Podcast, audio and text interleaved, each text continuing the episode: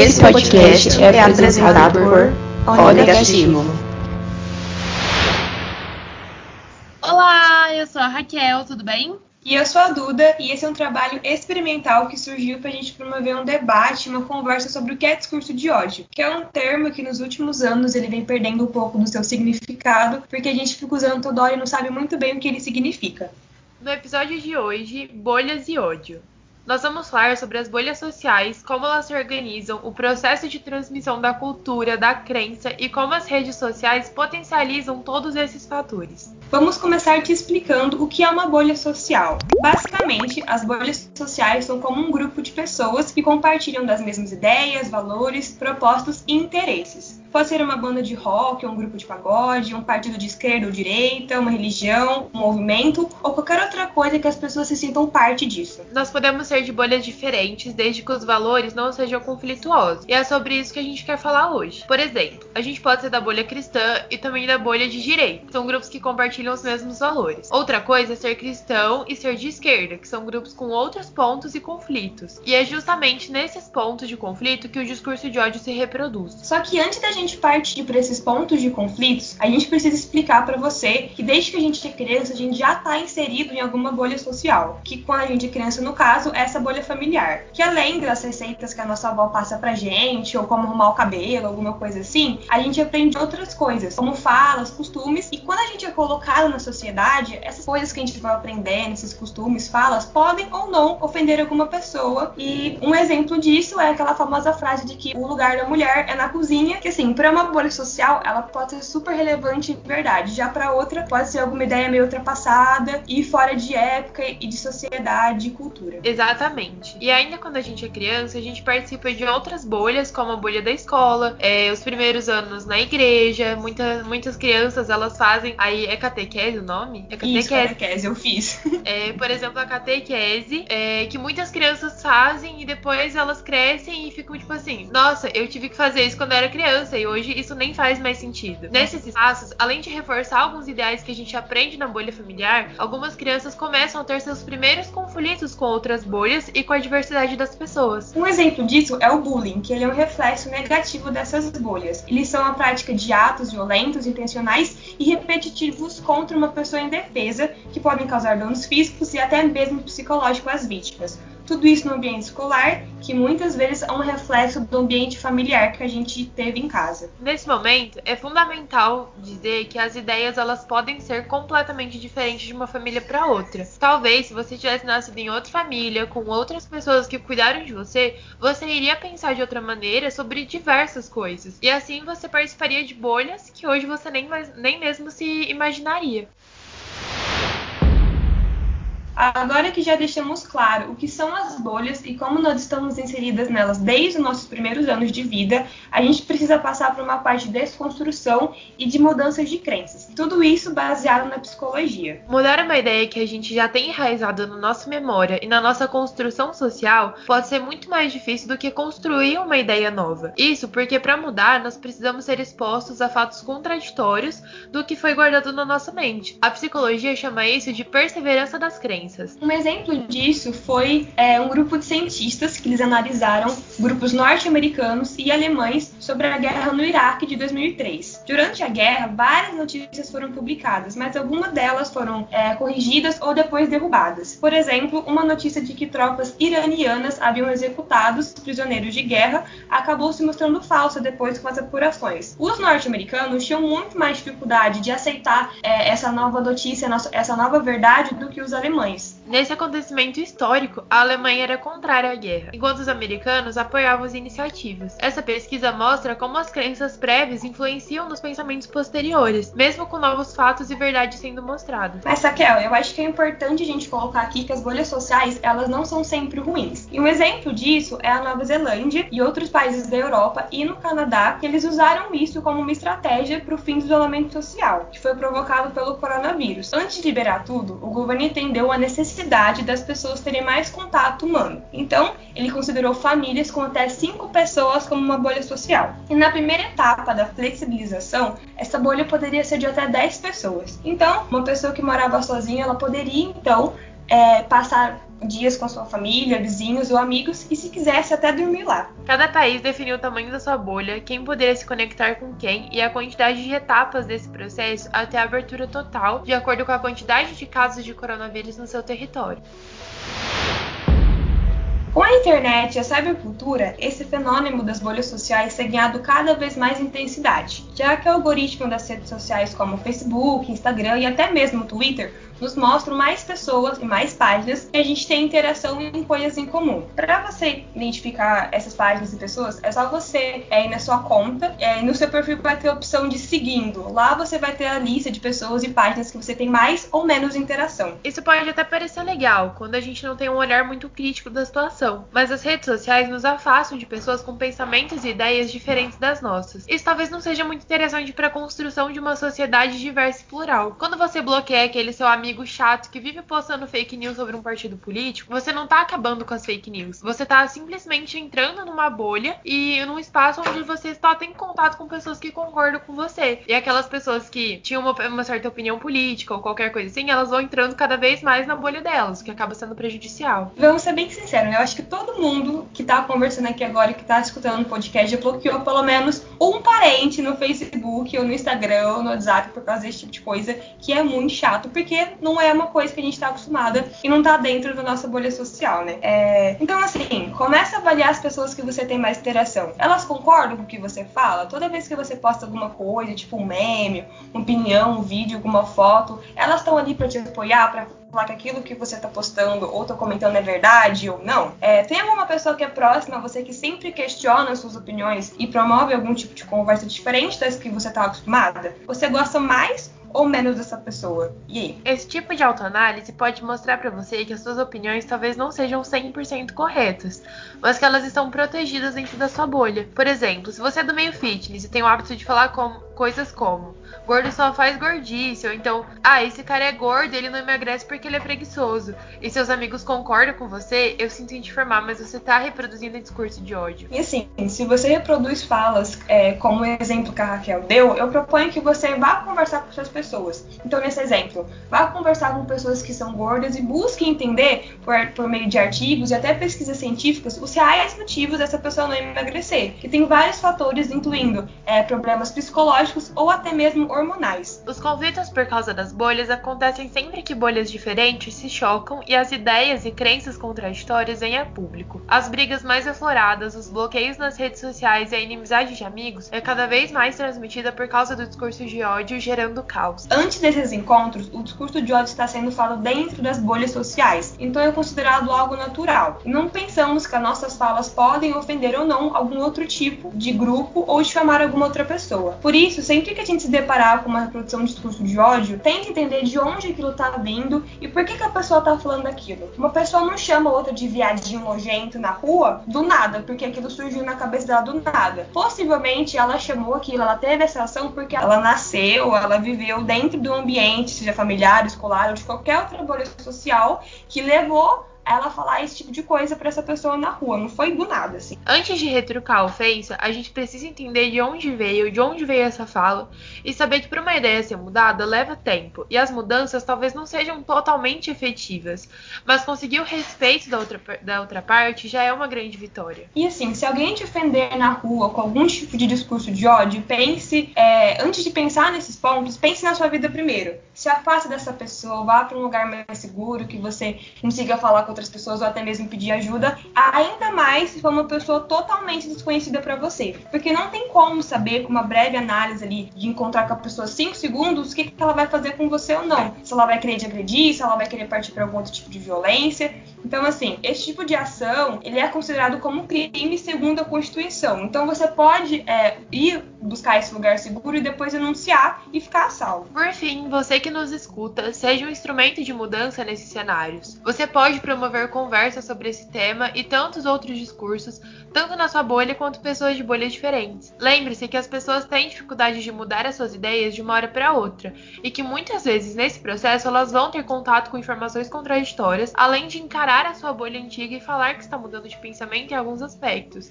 E essa mudança não é fácil, mas juntos a gente transformar o mundo em um lugar mais ético e respeitoso para todas as pessoas de todas as bolhas. E um exemplo que eu queria colocar aqui é o meu e da Raquel, que a gente, é, antes de entrar na faculdade, nós éramos de bolhas sociais diferentes, ainda somos, e a gente teve algumas ideias e algumas conversas assim que eram diferentes, né? Que como a gente colocou aqui, elas pod poderiam ser consideradas conflituosas. Um exemplo disso é a visão que a gente tem sobre o feminismo. Muitas vezes a gente vai conversar sobre o feminismo e a concepção, a minha ideia e aquilo que eu entendo pelo feminismo é completamente diferente do que a Duda entende como feminismo. E tá tudo bem, porque nós temos opiniões diferentes e a gente tem. É, e não é por causa dessas opiniões diferentes que a gente não se respeita, que a gente não é amiga, que eu tenho que sair gritando com ela, que eu tenho que sair espancando a Raquel. Não é isso. A gente pode é, ter contato com pessoas de outras bolhas, mesmo com opiniões diferentes, e ainda assim demonstrar respeito, que é tipo, tudo que a gente tá querendo falar aqui é sobre isso, que você ter respeito com outra pessoa, é independente das diferenças que ela tem e que ela apresenta para você. É, isso não significa também que eu esteja errada ou que a Duda esteja errada, mas nós participamos de bolhas diferentes e pode ser que isso entre em conflito alguma hora, mas o que importa é a gente sempre respeitar a opinião uma da outra. E é muito importante a gente ter esse debate, porque isso pode até é, fortalecer a opinião opinião que a gente já tem, ou mesmo mudar a nossa opinião, porque a gente precisa cogitar mudar a opinião. Sim, eu já tive várias ideias mudadas e pensamentos e ideologias desde que eu conheci a Raquel e outras pessoas na faculdade. Eu acredito que a Raquel também. E eu acredito assim que toda pessoa que você tem contato, é, se essa pessoa tem uma opinião, alguma ideia diferente da sua, ela vai meio que modificar alguma coisa ali em você, colocar você para pensar, para refletir sobre algo. Então, é legal você estar em contato com pessoas de bolhas sociais diferentes, exatamente por isso, para você é, colocar esse debate, discutir sobre isso e às vezes trocar de opinião, às vezes não, quem sabe. Agora a gente vai pro quadro É Só Minha Opinião, que a gente criou pra gente conversar um pouquinho sobre algum assunto importante que saiu na mídia. Não com o objetivo de julgar, mas de promover um debate, levantar algumas pautas sobre o assunto. E hoje quem vai participar da nossa discussão é o Igor Barbosa. Olá pessoal, meu nome é Igor Barbosa, sou estudante de jornalismo na Barão de Mauá, sou da turma dessas meninas. E é isso, hoje a gente vai conversar um pouco. Eu já posso dar um spoiler do que, que vai ser o tema que a gente vai conversar, meninas? Ou vocês querem contar um pouco mais pro pessoal? Recentemente, o funkeiro MC Brinquedo deixou suas redes sociais depois de sofrer vários ataques por causa da sua aparência. Antes dele tomar essa decisão, ele fez um procedimento conhecido por harmonização facial, mas os internautas que criticavam a sua aparência não deixaram passar nada e só aumentaram a zoeira na internet. Para esse episódio, separamos alguns tweets de pessoas falando sobre ele. Um dos comentários foi esse aqui. MC Brinquedo ficou ainda mais feio. Parece que tomou várias picadas de abelha no rosto.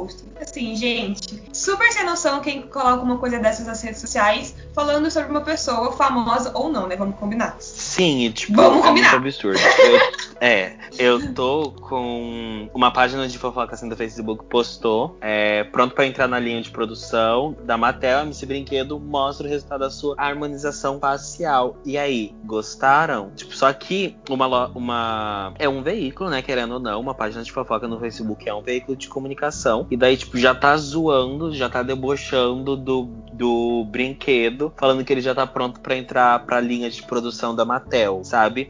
E daí nos comentários as pessoas tá falando, tipo, esse dente tá parecendo fino de dentadura, socorro. Particularmente, eu preferia a morte, sabe? Tipo, é uma coisa muito louca. E o que mais choca é que as pessoas já debochavam dele, já zoavam a aparência dele antes dele fazer a harmonização. E ele fez a harmonização justamente por causa da, da, das coisas que as pessoas falavam sobre a aparência dele. Provavelmente fez porque ele sentia mal com o que as pessoas falavam, ele foi lá e fez e as pessoas continuaram falando mal. Porque não parece que não tem nada melhor para fazer da vida. É engraçado a gente pensar é, existe muitas controvérsias se isso se enquadra no discurso de ódio ou não. Aproveitando, eu queria saber a opinião de vocês, tanto vocês que nos escutam quanto Duda e Igor, se vocês acham que isso é discurso de ódio. Eu separei um tweet aqui que fala assim: rolando muita empatia com o MC Brinquedo da minha parte, pois sei que pois sei bem como é ser feio e ficar mais feio ainda. Eu Ele tá, tipo, falando, querendo sair bem, mas ainda falando mal dele, né? Tipo, meio que escondido ali. Sim, de ele uma tá forma discreta. tá, é, ele tá agindo como se ele se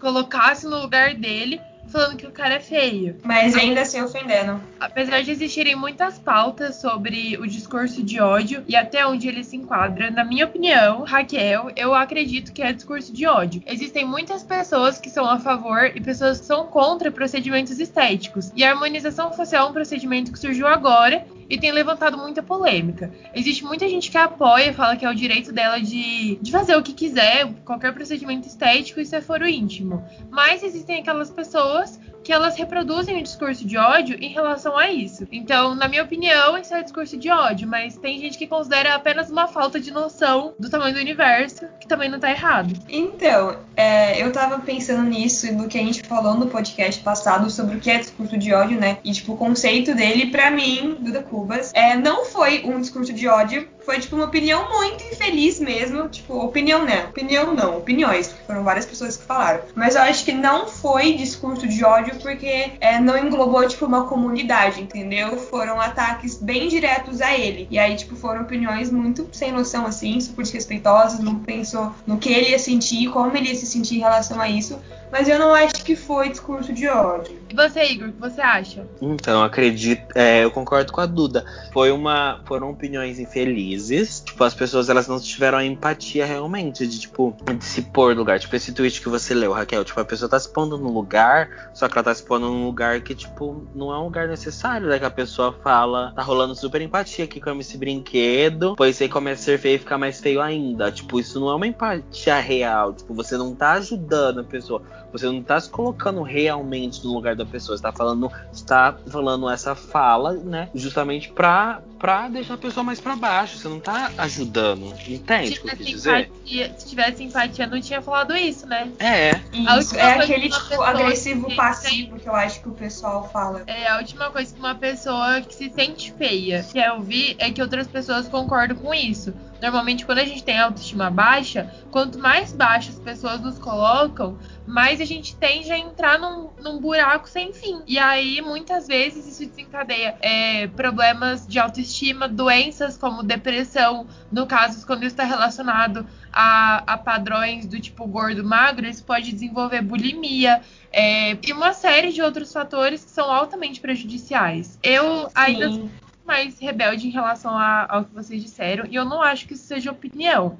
Eu acredito que é o discurso de hoje, porque uma coisa é falar, ah, eu achei legal, achei feio, achei bonito. Agora, quando você fala que você se, você se coloca no lugar do outro porque sabe o que é ser feio e, e, ser, e ficar mais feio ainda, aí eu acho que já passou da parte da opinião e já tá indo pro bullying. E como a gente falou, o bullying Sim. é uma das sequências. Sequências não, desculpa é uma das consequências das bolhas que entram em conflito e que re e acabam reproduzindo o discurso de ódio. Mas eu não acho que seja esse discurso de ódio convencional e padronizado que a gente já tem na cabeça, como por exemplo, é, quando a gente fala sobre racismo ou então sobre LGBT e outros, outras pautas. Mas é uma outra forma de reproduzir o discurso de ódio numa, numa pauta que não é muito conversada. Entendi. É, tipo, dando o adendo numa coisa que você falou um pouco antes, é tudo isso, se eu não me engano, rolou em setembro, que é o que? Setembro Amarelo, que é aquela, né, aquele mês que todo mundo fala, ai, vamos apoiar, vamos ajudar. E o povo fez isso exatamente nessa época. Então, lógico, não deveria fazer em época nenhuma. Mas eu vi muita gente falando sobre isso, deles falarem, é, falarem esse, esse tipo de coisa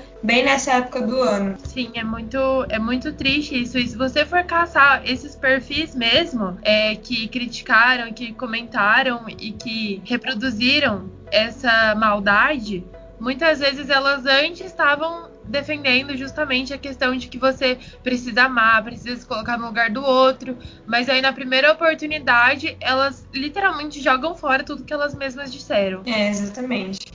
Mas a gente também quer saber a sua opinião. Qual é a sua opinião sobre esses tweets? Foi discurso de ódio? Foi só uma opinião? O que foi? Esses padrões estéticos, eles estão dentro de alguma bolha social, que nem a Raquel comentou? Então a gente quer saber. Deixa a sua resposta lá no nosso perfil no Instagram, arroba, underline o negativo. E nós ficamos por aqui. Peço que vocês não esqueçam de nos acompanhar no Instagram e favoritar nosso podcast na plataforma em que você está nos ouvindo.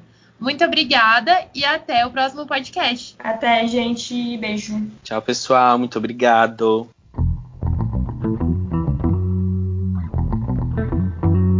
programa foi apresentado e revisado por Duda Cubas e Raquel Mello, com roteiro de Igor Barbosa e edição de Abner Tosati, que também cuida das nossas redes sociais. E esse é um projeto de orientação da Gabriela Zanucci.